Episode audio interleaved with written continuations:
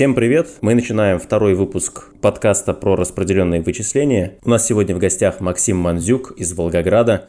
Он довольно давно занимается распределенными вычислениями. Я когда делал свои первые опыты в этом направлении, связывался с Максимом, потому что довольно видный, э, заметный деятель этой сферы. Максим, слово тебе, расскажи, пожалуйста, пару слов о себе, давай познакомимся.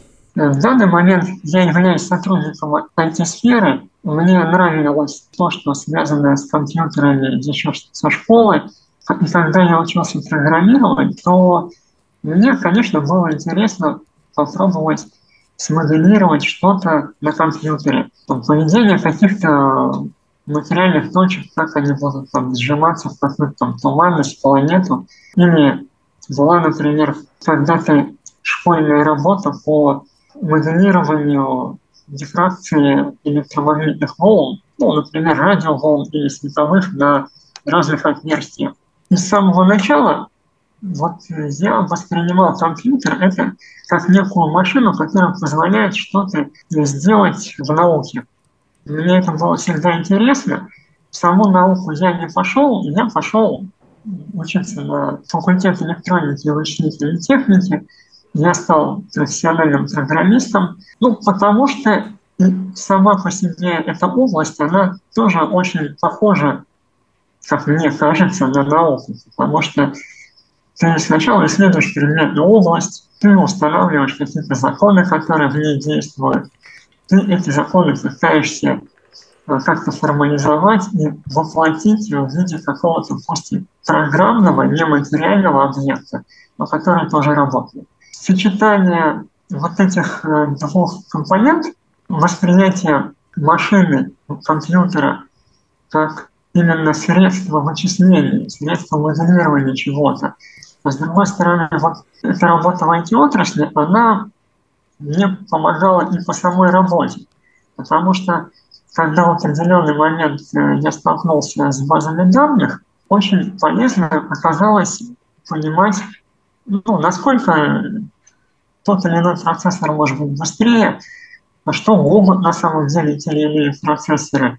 Как бы наивно и глупо это сейчас не звучало. А, была, например, ситуация, когда ну, мы просто смогли обосновать начальству необходимость переезда на новый сервер, который формально выглядел, может быть, не таким уж и мощным, но именно просто проверив э, его реальную производительность, э, мы показали, что он уже весьма-весьма устарел, и после переезда на новый сервер система стала работать раз в 10 быстрее. Прямо в 10 раз? А, да, производительность процессора там была не в 10 раз быстрее, но из-за того, что там использовалась база данных, э, скажем так, блокировочного типа, ускорение где-то в 2-2,5 раза по процессору, оно привело к тому, что стало меньше проблем э, внутри базы, и просто система начала так работать. В целом, такое постоянное общение с людьми, которые но всегда как-то нагружает э, свое железо, просто постоянный такой интерес к этой области, с одной стороны, в свободное от работы время, с другой стороны, вот задачи, именно возникающие по работе, они привели к тому, что одно, одно помогает другому. То есть в итоге, как, как люди увлекаются, например, тем, чтобы из своего автомобиля выжать максимум, просто потому что им нравится это, они это делают ради искусства. Но потом они эти знания могут использовать в чем-то другом. Да, да. Кроме этого, некоторые аналогии, которые используются в распределенных вычислениях, понятия, они иногда при переносе в рабочую область, они могут давать хороший эффект. Ну, например, перенятие понятия warp которое используется вот в выдаче заданий, и перенос его там в очень небольшую системку, которую приходилось мне делать на работе, она была вспомогательная, но она улучшила работу ну, нескольких десятков человек на своем небольшом поле. А если не секрет, чем ты разрабатываешь? То есть что ты разрабатываешь, на чем пишешь? Сейчас, если говорить о э, каких-то рабочих задачах, я больше занимаюсь даже администрированием. Но если нужно что-то написать, то там, C++ или даже скриптовые языки, ну, вообще, там, SQL и языки, связанные с базами данных, в зависимости от того, что мне придется делать. В начале своей деятельности я вот, принимал участие и занимался именно разработкой ПО. То есть мы прямо писали бизнес-приложение нашим подразделениям. Потом э, постепенно я ушел в администрирование баз данных. Ну, сейчас я вот на стыке э, баз данных и разработки. А как связано с распределенными вычислениями? Ну, то есть, как разработчик, наверное, довольно такой обычный путь, интересовался компьютерами, хотелось что-то из них получить, да, для этого пришлось научиться программировать, это стало хорошей профессией, а как э, связался с распределенными вычислениями? Вот э, познакомился с ними, как и большинство, по-моему, людей, да, случайно, потому что я одновременно увлекаюсь астрономией. Э, здесь на сайте astronet.ru Э, рубрика такая, картинка дня. И однажды в ней была, в очередной день была опубликована картинка, связанная с City Hall. Прочитав ее, я вспомнил, что еще когда учился на первом или втором или третьем, может быть, курсе, я читал в компьютере о, об этом проекте.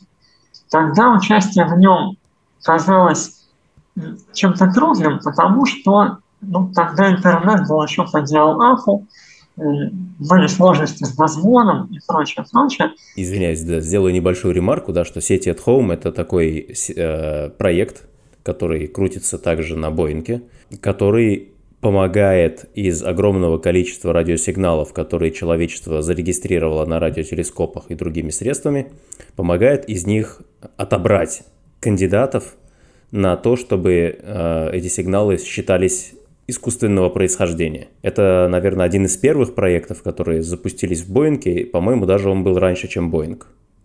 Да, Боинг вырос из City Home. City не был первым проектом распределенных вычислений. А, вообще, какой первым называть, это отдельная интересная история. Но Боинг был создан Дэвидом Андерсоном и его командой, которая в свое время написали City Home. Ну, пока они ничего не нашли, и как мы ничего не нашли, я тоже участвовал в этом проекте. Эта задача, она очень хорошо подходит как раз для распределенных вычислений, я так понимаю, как раз потому, что можно нарезать весь сигнал на кусочки, эти кусочки скормить каждому отдельному компьютеру, каждый отдельный кусочек, и каждый компьютер сам считает, есть ли там э, какой-то признак искусственного сигнала. Да, именно так. Это один из образцов показательных случаев, когда задача проверится идеально угу. на независимые блоки, это то, что нужно как раз распределенным вычислением. Они для этого лучше всего подходят. Угу. Остановились на том, что ты вот посмотрел на сети at home, увидел его второй раз и... Мне стало интересно. Вот когда я во второй раз его увидел, это был ноябрь 2013 года. И вот так уж получилось, что с 1 декабря 2004 года я вот начал участвовать в сети Home и распределенных вычислениях вообще. Одновременно э, стали э, появляться другие новости, связанные с проектом Эйнштейна Home, причем он казался даже еще более дерзким проектом. На мой взгляд, вот именно дерзость целей, которые ставят проект распределенных вычислений, играет очень большую роль она, как мне кажется, это вот мое личное мнение, я не готов его подтвердить какими-то опросами или исследованиями, но мне кажется это из общения, что сочетание нау- важной научности, то есть цели важной для науки, и при этом ее вот такой дерзости, это вот очень важно для того, чтобы привлечь людей. А в чем дерзость задачи Эйнштейна? Если мы берем City Hall, то поиск земного разума. Мега задача.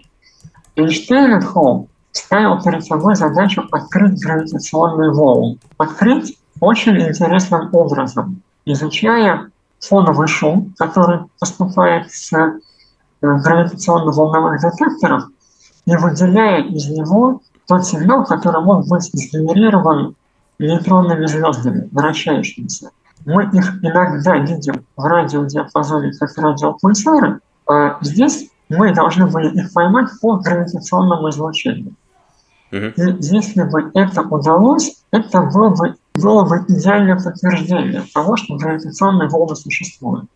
Потому что если мы сначала из э, данных LIGO, это э, лазерно-гравитационные интерферометры, вычислили бы, что вот в том-то направлении неба должна находиться нейтронная звезда, а потом какими-то другими способами нашли ее.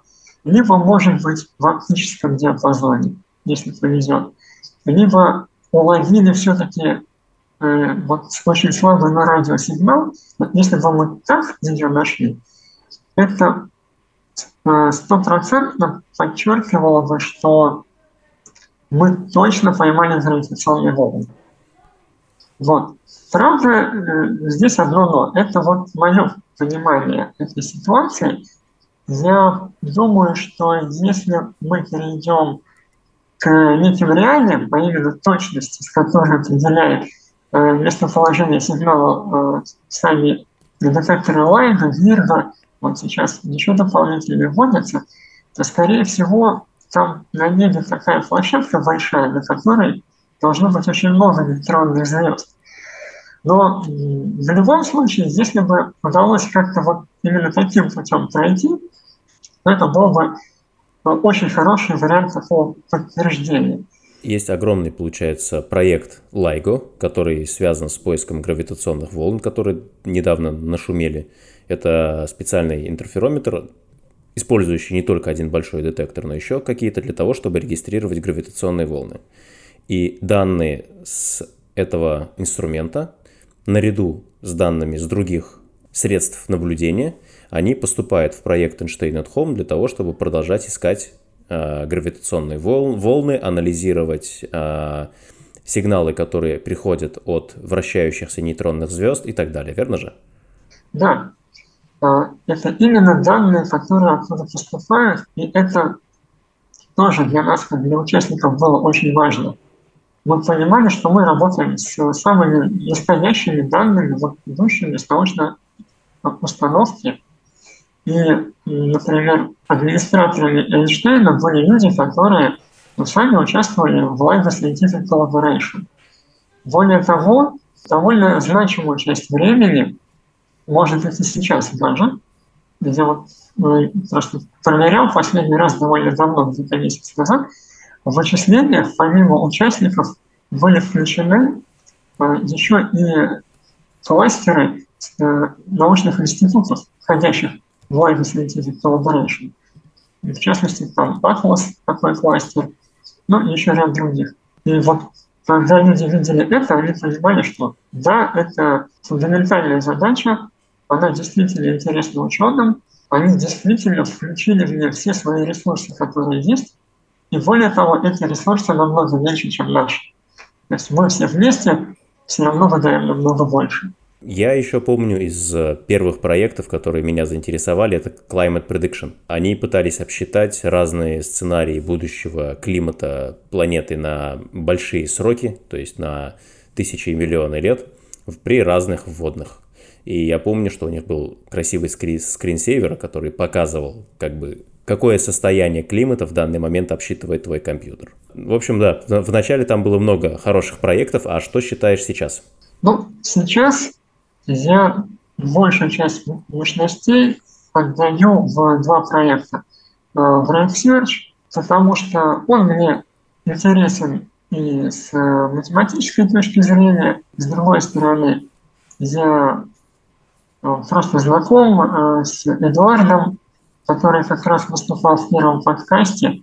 Ну и поэтому еще, в том числе, я знаком с э, его научной частью, насколько я его понимаю. Плюс в свое время в Research там и одна из э, идей подсчитывалась, которую я в том числе выдвигал. Ну, просто как бы болею за этот проект, мне это интересна его тема. А другой проект, если at Home, по борьбе с коронавирусом, ну, потому что он, он также при, скажем, нашем участии, нашем российском в целом участии э, существует. По мере возможности я помогаю ему работать, но там главную скрипку, конечно, играют э, уже коллеги именно из э, профильных научных институтов. Из Испании или Италии, насколько я помню. Но у нас будет вот э, следующий выпуск с э, Натальей Никитиной, как раз про SciDoc at Home и его научную составляющую. Что хотелось бы с тобой интересно обсудить. А, я так понимаю, ты один из тех людей, которые ну, запускали проект в Boeing да, руками. То есть ты вот знаешь, как работает на стороне сервера администратора проекта, как это работает. То есть как задавать задания на обсчет, как их рассылать, как они возвращаются и так далее. Можешь ли рассказать, в каком проекте ты, ты, ты это делал, как это происходило и вообще что там происходит? Я помогал администрировать, ну и помогаю администрировать RapeSearch и SIDOT. Хочу сказать, что Boeing, мы с ним работаем, сделан довольно просто. Может быть, не максимально просто, но там, если есть человек, который объяснил, что к чему, ну, дальше как-то все довольно просто делается. Там немножко разобраться в базе данных, немножко разобраться в том, что делают его сервисы, и ты понимаешь, что вот у тебя есть файлы на входе, что есть утилита, которая при ее вызове формирует задание на основании одного файла, что появляются данные в такой-то таблице, и дальше уже запускается работа его процессов, связанных с выдачей. Потом уже он у нас обсчитывается на клиенте. Когда он возвращается, продолжается работа общего механизма и довольно, довольно элегантно, красиво сделано. Может быть, не идеально, можно попридираться к чему-то, но легко. Я так понимаю, довольно гибко сделано. Да, да. Правильно ли я просто все представляю, если упрощенно, да? То есть э, для того, чтобы запустить свой проект в Boeing, нужно запустить свой сервер, подключить его к, к чему? Ни, ни к чему можно. А чтобы появиться в списке проектов, в общем-то, тоже ничего не надо, да, потому что ты просто э, добавляешь в клиенте э, URL проекта, к которому хочешь подключиться, и подключаешься. Э, развертывание проекта – это, по сути, запуск на виртуальной машине, которая видна в интернете. Лучше, конечно, если по сетевому имени, но как минимум два проекта, может быть даже больше, в свое время начинали просто с IP адреса. И только потом у них появлялось нормальное сетевое имя. Э, на сервере разворачивается база данных, настраиваются сервисы э, Boeing, или как иногда говорят, Boeing сервера, после чего он ну, генерируется задание, начинается их раздача тем, кто уже подключился.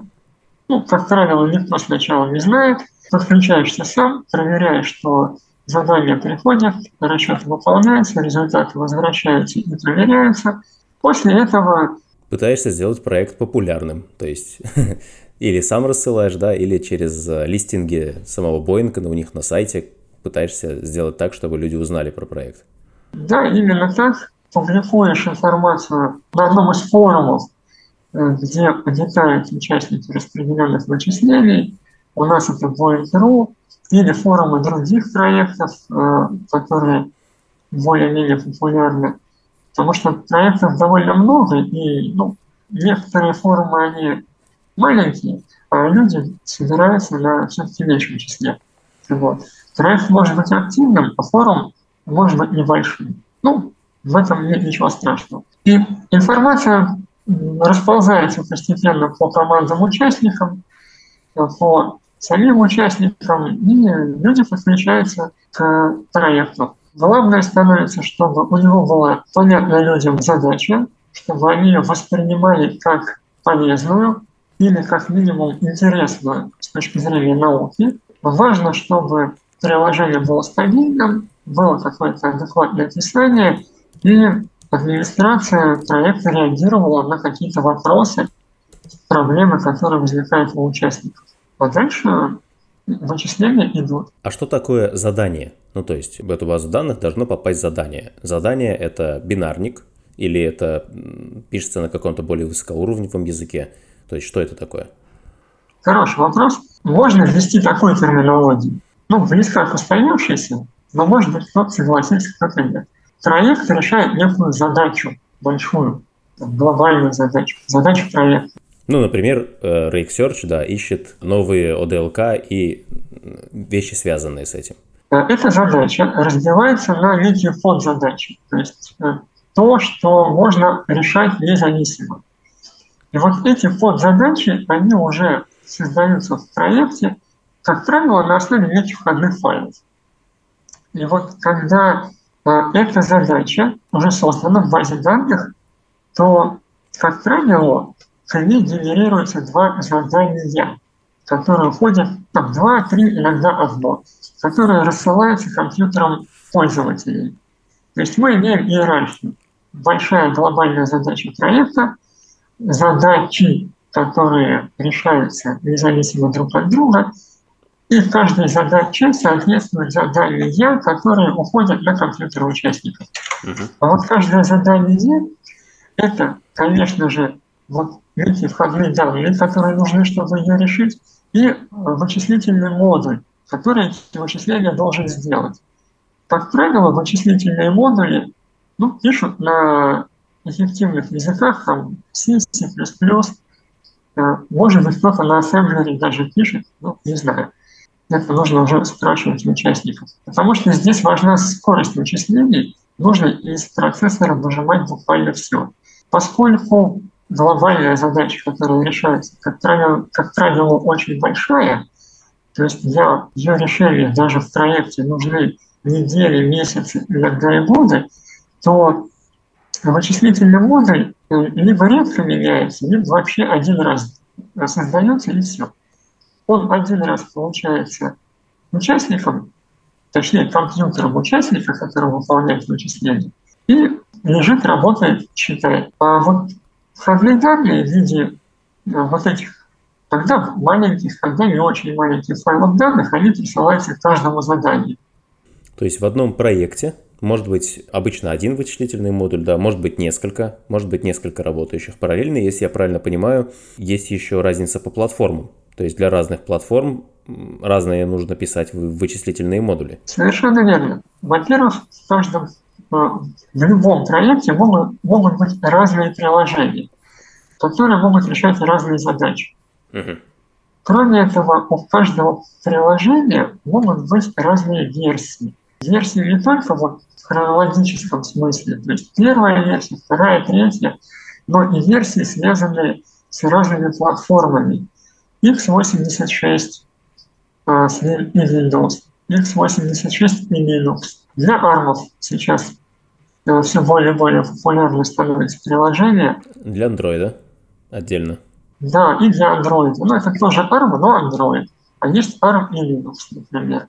Mm. Для City Home было намного больше э, всяких э, разных приложений, платформ и так далее, там, вплоть до HP Unix. Автомобили Suzuki, они веселились, да. Но сейчас, по-моему, самый большой такой зоопарк вариантов это у Prime Grid. Это проект, который считает простые, ищет простые числа э, с количеством цифр уже больше, чем там, 10 в 68 степени, если не ошибаюсь. Ну, наверное, да. Я специально не исследовал, но вполне может быть. Потому что, наверное, этот вычислительный модуль действительно можно реализовать на очень большом числе платформ. Я видел людей, которые хвастаются тем, что смогли на ТВ-приставке вот этом донгле, который втыкается в USB э, порт телевизора, реализовать как раз вычисления, и все время, пока они не смотрят телевизор, эта штука считает. Ну, там очень слабый процессор, но человеку просто нравится, да, что э, железка приносит пользу, даже когда телевизор простаивает. Ну, почему бы и нет? Все равно есть какая-то польза. Кроме этого, проекты бывают разными. Есть проекты, где очень важна вычислительная мощность в операциях с плавающей запятой, ну, это, как правило, проекты, которые что-то моделируют.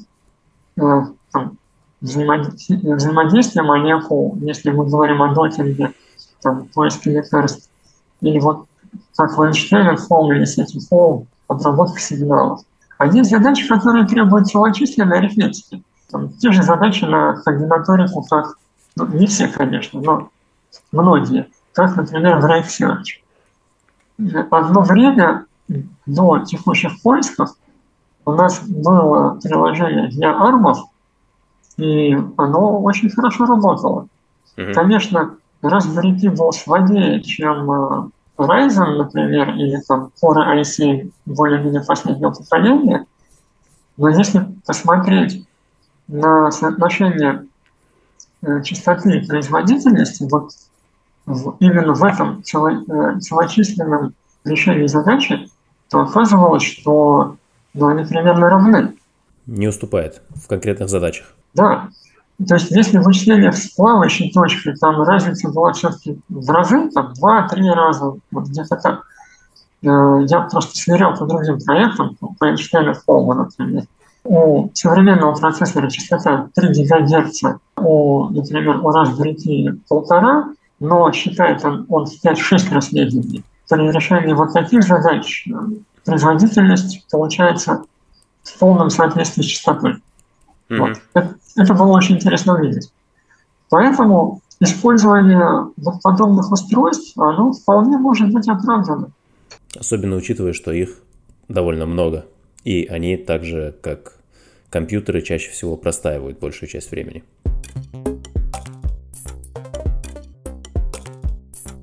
Какой мощности нужен сервер для того, чтобы вести свой проект? Ну, то есть, давай на примере даже вот Сидок и э, Rake Search. То есть, какой мощности компьютеры или машины используются там в качестве сервера?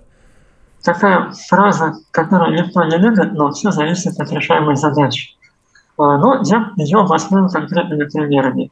Rake Search – это проект, в котором входные и выходные файлы очень маленькие файл, который формирует задание, входной файл, он весит сотни байт, иногда килобайт.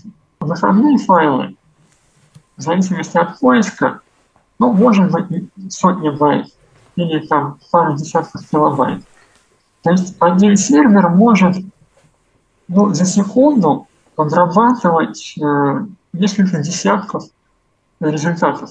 И поэтому первый э, сервер RaveSearch это была просто небольшая виртуальная машина, у которой было 18, около или 16 даже гигабайт диск виртуальный и 8 гигабайт оперативной памяти.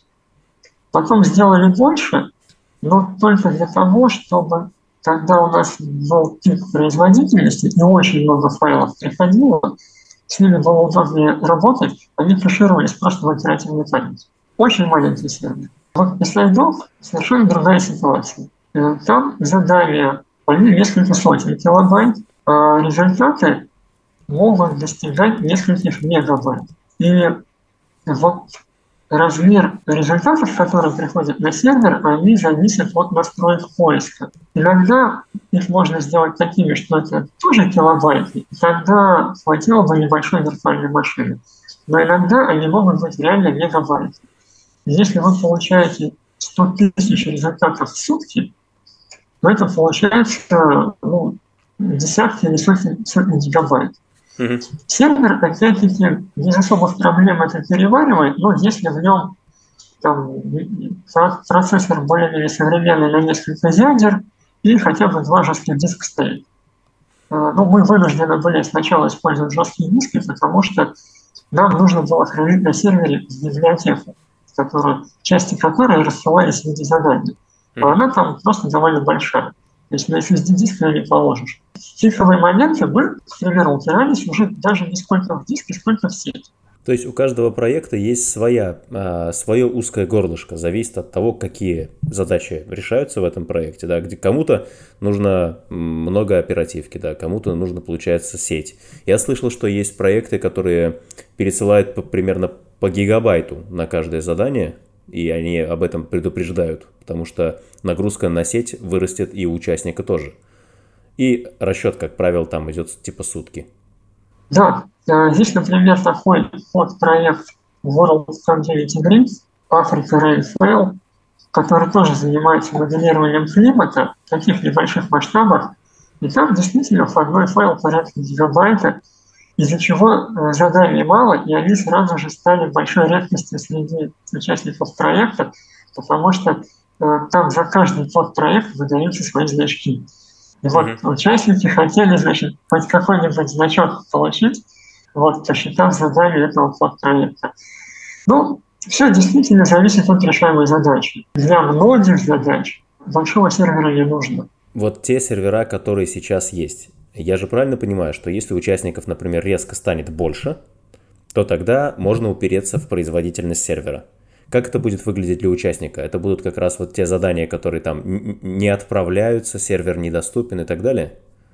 Как правило, это выглядит либо как нехватка заданий, но это если мы упираемся в возможность их создания. Э, либо если мы упираемся в нагрузку по сети, ну, просто ширина сетевого канала. Сайт проекта долго отвечает, задания могут очень долго не получаться и не выходить. Ситуация, когда у нас есть задание, есть канал, но участники, например, очень сильно нагружают, нагружают жесткий диск, Нечто подобное бывает, но, ну, как правило, это выглядит примерно так же, как нагрузка канала, потому что сервер медленно отвечает. Ты говорил еще про то, что делается в одной задаче, как правило, два задания, которые рассылаются на два компьютера. Это зачем? Это возможно, то всегда лучше проверять результат, который тебе приходит. Проверять на то, что он ну, был корректно посчитан или просто не был кем-то ради шутки или злого умысла подменен, или, как говорят, он правильный, что ему можно доверять. Э, для этого, э, как правило, используют рассылку более чем одного задания. В простейшем варианте два. Для того, чтобы это можно было сделать, нужно, чтобы результаты вычисления, они э, получались строго одинаковыми. Это не всегда возможно. Например, вот в задачах, которые решаются в RateSearch, связанных с латинскими квадратами, где выполняется вычисление с целыми числами, вот результат должен быть строго один. Ну, то есть у, как у каждого конкретного задания. Это, это или латинский квадрат, или нет. Это или э, ортогональный, или нет, да. Да, там найдены какие-то ортогональные квадраты или не найдены, или какие-то другие характеристики, но это целое число, которое э, находится алгоритмом, имеющим жесткую структуру, там не участвуют случайные числа, и э, там сколько ты угодно можешь считать на разных компьютерах, если они правильно работают, результат будет один и тот же. Uh-huh. Это очень хорошая ситуация. Когда ты можешь просто взять и два результата сверить. Замечательно. Вот, просто отлично. Бывает, правда, э, когда тоже вот результаты обладают такими характеристиками, но нет смысла делать их копии. Это происходит тогда, когда сам поиск заключается в попытке что-то найти. То есть у нас есть очень большое пространство поиска, и мы не прочесываем его целиком, формируя некий итоговый результат, который нам точно должен быть известен, абсолютно точно известен. А когда наша задача состоит в том, что мы найдем что-то или не найдем, в этом случае может иметь смысл просто брать и э, генерировать в два раза больше заданий, потому что 99,5% из них вообще ничего не вернут, а вот там полпроцента найдут что-то. Ну и хорошо. Мы что-то нашли, и это уже здорово. То есть получается, что автору проекта как бы надо сделать выбор. Или у него результаты будут точнее за счет того, что есть дублирование, точнее в смысле менее подвержены фальсификациям, случайным или специальным. Или мощность его проекта будет в два раза выше. Но вот Prime Grid, казалось бы, да, то есть это тоже задача поиска, а, но они все перепроверяют, причем иногда по три раза. А по-моему, когда нашли какое-то а, простое число важное, они его еще, еще пару раз перепроверяют. Да, и это правильно, потому что в этом случае идет речь о том, что найдено некое конкретное число, Uh-huh. И нам нужно быть абсолютно уверены в том, что оно верное. Но может быть иная ситуация, когда результатом нашим будет не какое-то, то есть, с одной стороны, некое либо число, либо какая-то, может быть, структура комбинаторная, либо что-то еще, но самое важное будет то, что мы ее нашли. Если, например, она найдена, то мы ее легко можем проверить. А вот если она не найдена кем-то, то есть, например, на компьютере участника она, может быть, и нашлась бы, но его результат, к сожалению, пропал. Вот ошибки такого рода при отсутствии проверки э, за счет дублирования мы, конечно, не поймаем. Но любую ошибку, связанную с тем, что нам пришел какой-то результат, где якобы что-то нашлось, но это неправильно, мы проверим очень легко. Потому что положительных результатов их мало, и они легко проверяются. А, ну, отрицательный результат, ну что ж, мы, может быть, что-то и потеряли, но вероятность того, что мы потеряем э, какое-то э, реально существующее решение, она мала и не катастрофична, как правило. А вот если мы увеличим мощность проекта в два раза, подключим дублирование, это вот в два раза увеличит вероятность ее нахождения. Uh-huh. То в таком случае э, это, этот вариант может быть оправдан. То есть когда мы вот именно что-то ищем, не в обязательном порядке должны покрыть всю область поиска и получить некий такой абсолютно точный результат. Ну, это как бы тот случай, когда нам не надо доказывать, что этого нет. Если мы это просто найдем, хорошо, а если не нашли, ну, значит, ничего, ничего страшного. Да. Вот это касается вот э, тех случаев, когда мы можем проверить легко. Но бывают ситуации, когда сверить результаты сложно. Например, если у нас выполняется какое-то, ну, ну, допустим, моделирование взаимодействия химических веществ, могут, точнее, использоваться некие случайные числа, там по-разному подбирать положение молекул, и в этом случае у нас результат одного компьютера, он будет отличаться от результата другого. В одном случае удалось подобрать какое-то удачное положение, в другом не удалось.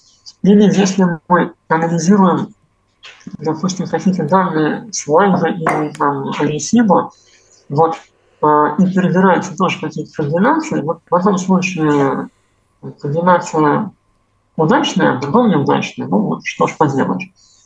И вот это по-своему интересная ситуация, потому что в таком случае иногда может быть отдельно, взятому, отдельно взятой задачи сопоставляется один одно задание и получается один результат. Самих задач на самом деле делается несколько штук. Они одинаковые, но имеют просто разные имя. И мы на выходе из расчетов получаем некое число там, не обязательно один там, или даже два, там, может быть, три, четыре, пять и больше результатов, которые ну, пытаются вот что-то найти, вот связанное с этим заданием, получить mm-hmm. какой-то вот результат. И эти результаты потом можно сводить вместе, находить э, что-то больше, что получилось бы при одном прогоне задачи, там, двух или трех. В предметной области вот, иногда очень интересные задачи нам задают.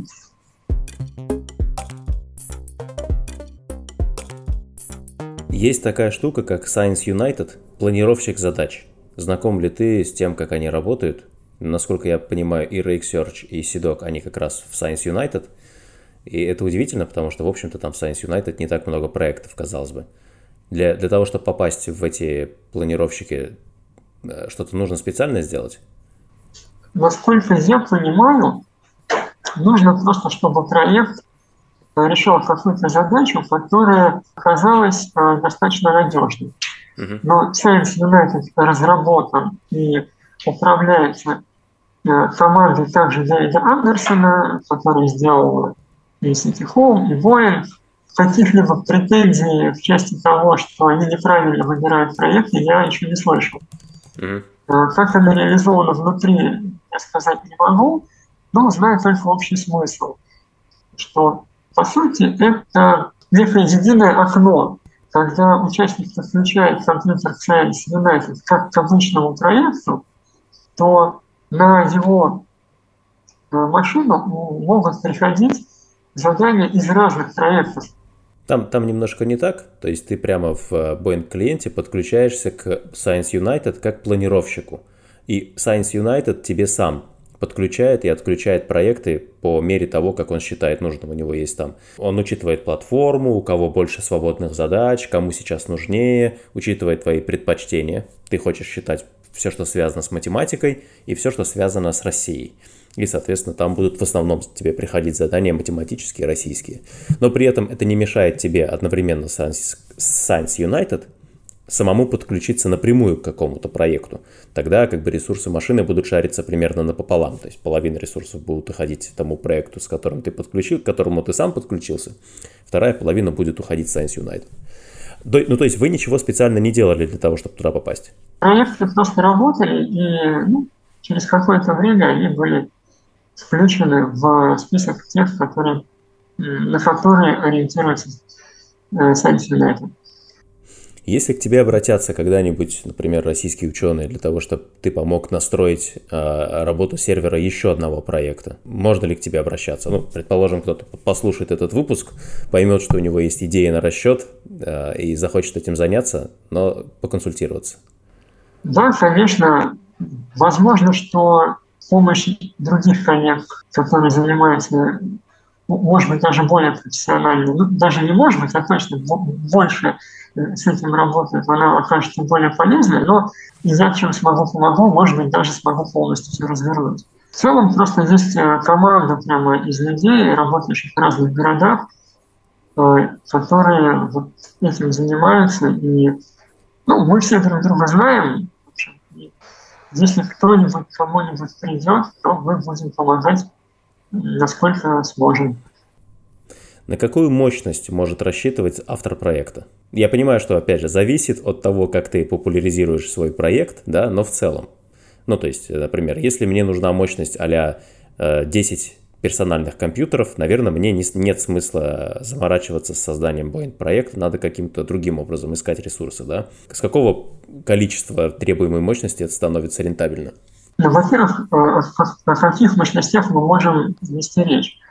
Ну вот у Research мощность порядка 30 терафлопс. Это где-то вот в самом хвосте топ-50 суперкомпьютеров России, может быть, даже уже в топ-50 не попадает. Но, тем не менее, это ну, примерно как 200 ядер современных компьютеров, которые вот, работают 24 на 7. Uh-huh. По сути, кстати, это около там 10-20, может быть 30, там она еще слабая, вот где-то от 10 до 30 компьютеров типа Ryzen 3900X, которые все время работают. То есть маленький вычислительный кластер размером там с часть стойки или полную стойки, ну, в зависимости от организации. У сайдов между там, 125 и 200 терафлопсами mm-hmm. в среднем. Бывало выше, бывало пониже. Ну вот я смотрю, что суперкомпьютеры, которые есть в России, да, это МТСовские, МГУшные, это порядка 3-5 петафлопс. Самый мощный Яндекс, это, соответственно, 30 петафлопс. Всегда надо понимать, что есть сложность в сравнении разных компьютеров, да, которые по-разному считают, особенно это касается суперкомпьютеров. Но э, получается, что цифра, ну, меньше, да, но она меньше буквально всего в 10 раз. Два важных но. Во-первых, более мощных суперкомпьютеров конкретно в России их не так-то много. Во-вторых, если мы говорим о суперкомпьютерах там, Яндекса, Сбера, МТС, в большинстве из них или даже во всех основную мощность, которую мы измеряем в терафлопсах, дает э, ДФУ. А они в несколько десятков раз мощнее, чем. Если считать именно в петафлопсах, да, там, или во флопсах, GPU намного мощнее, чем обычный CPU. И если, например, вот из этого рейтинга э, постараться исключить мощности, связанные с GPU, ну, например, вот мы смотрим на какой-то суперкомпьютер, и пробуем оценить именно ту часть, э, которая связана с CPU. Вот в э, топ-50 там пишется примерный состав узлов, и это можно сделать то, например, получается, что вот тот же Сайдов, он уже где-то не там не на 20 месте, а может быть даже и 10 был.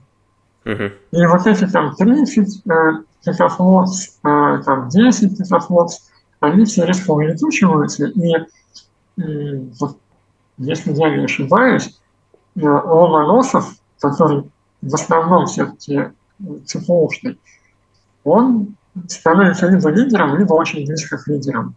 То есть, если мы говорим о производительности на уровне ЦПУ, то это где-то от одного, там, полтора-два терафлопса. Угу. Ну и заставить суперкомпьютер работать на твои задачи 24 на 7 в течение нескольких месяцев, а то и лет, это такая бюрократически и финансово нерешаемая, наверное, задача. К суперкомпьютерам всегда очередь, да, а получается, что CDOC или там Rake Search могут довольно продолжительное время пользоваться этими ресурсами.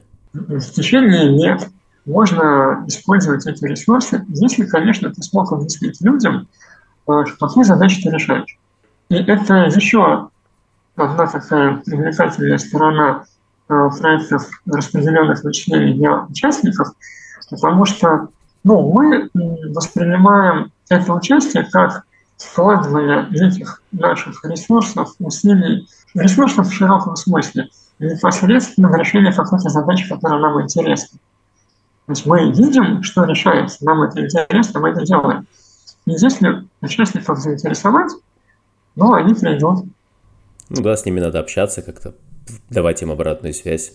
Если мы говорим о этих российских реалиях, то, на мой взгляд, в зависимости от того, какая будет задача, как ее объяснять, какое будет взаимодействие, можно получить и больше мощности. Потому что ну, э, Research – это чисто российский проект, но это математика, комбинаторика, она не всегда людям интересна. В среднем математические проекты получают ну, в разы меньше, чем ну да, оно для обывателя звучит незажигательно. Не так зажигательно, как искать внеземной разум. Проекты, связанные вот с такими красивыми фундаментальными науками. Э, математика тоже красивая, но, э, скажем так, с красотой, которую очень легко показать, проще показать. Наглядно, скажем так. Они пользуются гораздо большим интересом. Ну, а проекты, связанные там с поиском лекарств, э, которые ну, просто прикладные и да, несколько лет назад был прямо взрыв. Миллионы новых людей подключились к распределенным вычислениям, в основном в проект Folding at Home и, кстати, Home, да, для того, чтобы э, помочь ученым искать лекарства. Там прямо гигантский рост количества людей, настолько гигантский, что сейчас идет отток тех людей, которые тогда присоединились. Э, и для руководства Боинга, ну, как бы, это как такая проблема? Отчасти это было вызвано тем, что компания NVIDIA призвала своих покупателей присоединить их к Home. Uh-huh. Но поскольку Folding это тоже проект распределенных вычислений, вот на этой волне выиграли и многие другие проекты. Uh-huh. Но основной тип был Folding. Но опять-таки за счет ДПО, за счет видеокарт. И, и продолжая вот мысли про российские реалии, Э, хочу сказать, что если, например, появится какая-то задача, которую будет решать именно российская научная группа, то этот проект, э, его гораздо проще будет популяризировать среди российских участников. Идея, идея понятна, да.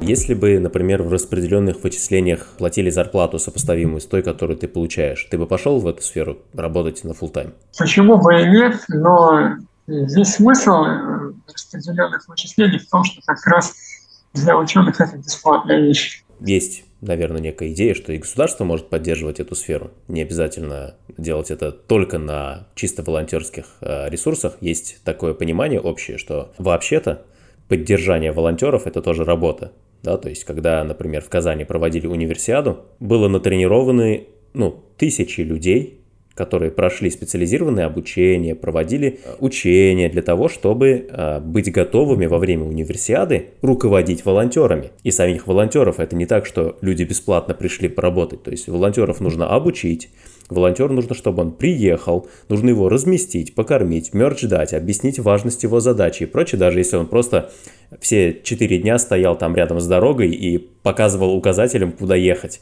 Это ну, обыч, обычная работа, которая может выпасть волонтеру.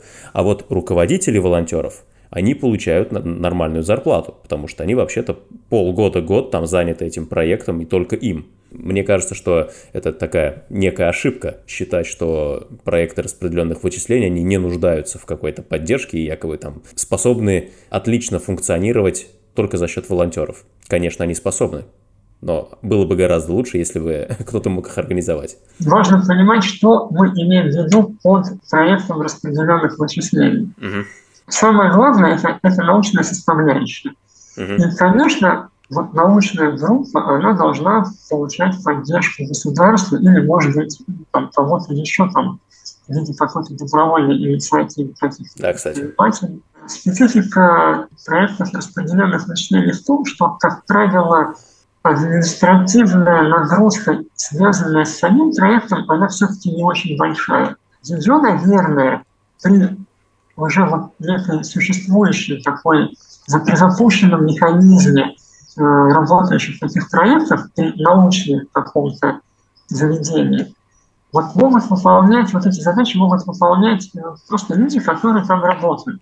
Потому что ну, в любом институте есть системные администраторы, э, есть там, люди, отвечающие за электрику, за оборудование и так далее. Да, в рамках вот там RakeSearch или Gerasim@Home или SiDock@home, вот эта часть, она получилась, ну, наша добровольческая. Но мы не смогли так сделать, потому что она на самом деле стоила недорого. Uh-huh. Это было такое точечное приложение усилий и ресурсов, которое позволило э, развязать сразу такой узел э, проблем и проект работает. Если это пойдет как более широкое употребление, ну, просто надо будет поддерживать научные группы в институтах, которые будут эти задачи решать ничего не хуже. Э, я из сферы бизнеса, и у нас, например, бенчмарк э, – это чтобы продуктом занималось 30% людей в компании, а 70% занимались его продвижением. Продвижение в широком смысле этого слова – это включая клиентскую поддержку, сервис, помощь да, людям, которые участвуют, э, не знаю, продвижение в чистом виде, то есть реклама, материалы какие-то, партнерские программы, участие там, написание статей и всякое такое. И, ну, мне кажется, что в мире вообще в распределенных вычислений есть проблема с этим. Недавно слушал а, Boeing Radio очередной, который подводил итоги исследования на тему распределенных вычислений, кто в них участвует, и они тоже эту проблему отмечают, что большинство участников распределенных вычислений, они попадают в эту сферу относительно случайно, и очень мало обратной связи получают от авторов проектов о том, что происходит. И, соответственно, да, у них снижается мотивация донатить свои ресурсы. И это у нас же еще в России электричество относительно дешевое. То есть, например, в США электричество в пять раз дороже. И для них там э, постоянно работающий компьютер, это вообще-то, на их деньги, это 50 долларов в месяц вы не доположь. Просто нормальный, обычный средний компьютер, который работает постоянно с CPU хорошим и GPU хорошим. Ну, такой на полкиловатта условно. То есть они должны прям понимать, куда эти 50 баксов каждый месяц у них будут уходить. Вот сейчас я как раз говорю уже как участник распределенных вычислений. Есть проблема, связанная с тем, что, во-первых, э, результаты получаются редко. Ну, если бы результат мог быть получен быстро, не нужен был бы проект распределенных вычислений. Проекты считают годами. Ситуация, когда какую-то какую хорошую научную новость можно написать, но она выпадает раз в несколько месяцев. С одной стороны. А с другой стороны, как я понимаю, да, то есть я не являюсь научным сотрудником, ну, просто могу там поспрашивать, как там дела и так далее. Если есть какой-то научный результат, его крайне желательно сначала оформить в виде статьи. А это, соответственно, еще и время занимает дополнительное, да? А, научные сотрудники, научные группы тех или иных проектов, как и любые другие научные группы, они очень много времени тратят на то, что можно было бы назвать вот таким продвижением, но только это продвижение заключается в написании статей, отчетов и прочее, прочее. То есть, скажем так, продвижение своей работы в какие-то бюрократические или государственные или, скажем так, сугубо научные структуры, ну, журналы. Ну, собственно, то, ради чего и запускался проект. То есть он запускался для того, чтобы получить научный результат. Но я вот вчера общался с э, СММ-специалистом. Ну, мысль у него такая, и, наверное, это правильно, что э, вот общение с сообществом, с комьюнити, оно не всегда обязано следовать продукту. Ну, то есть тому, ради чего собралось это комьюнити. Часто комьюнити варится в себе. И просто нужно помогать этому в комьюнити, вариться в себе, даже если от про- проекта сейчас пока нету каких-то результатов, которые можно было бы обсудить, людям всегда есть что обсудить.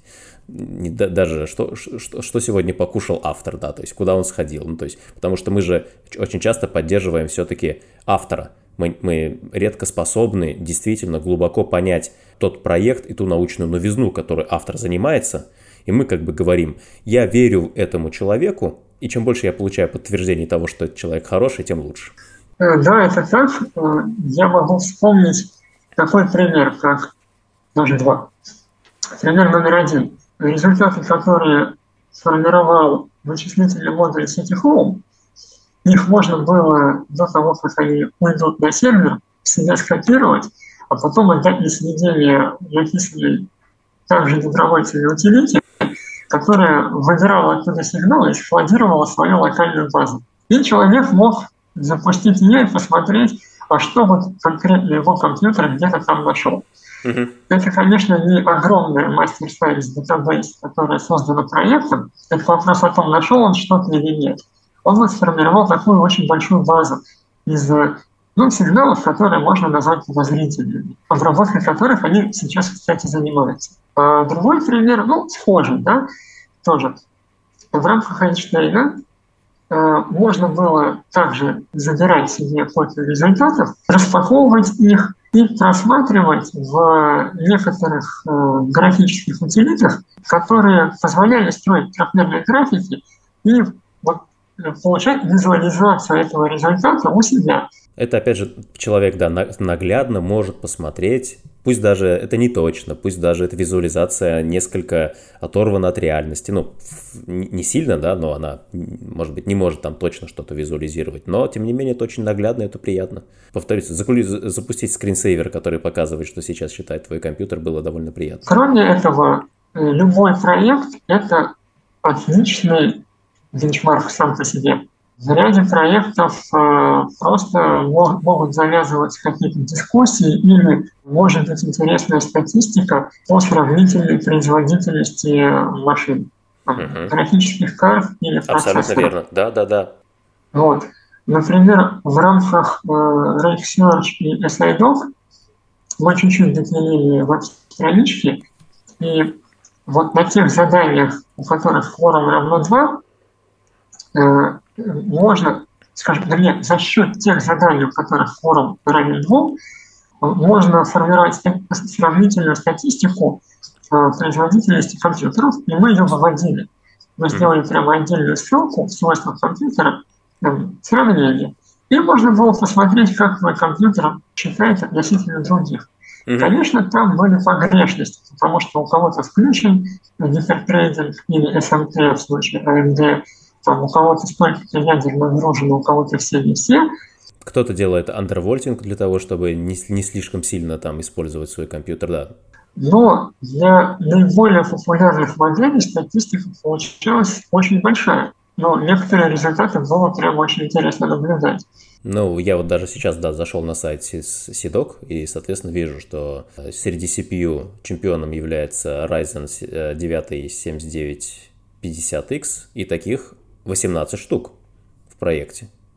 Ну, то есть здесь вот даже мощных, сравнимых с ним по мощности, по количеству гигафлопс, то есть порядка 6-8 гигафлопс на ядро, здесь таких пару сотен. Ну да, ну то есть прям довольно много компьютеров, даже только по CPU, которые в э, Сайдок работают. Очень, очень круто.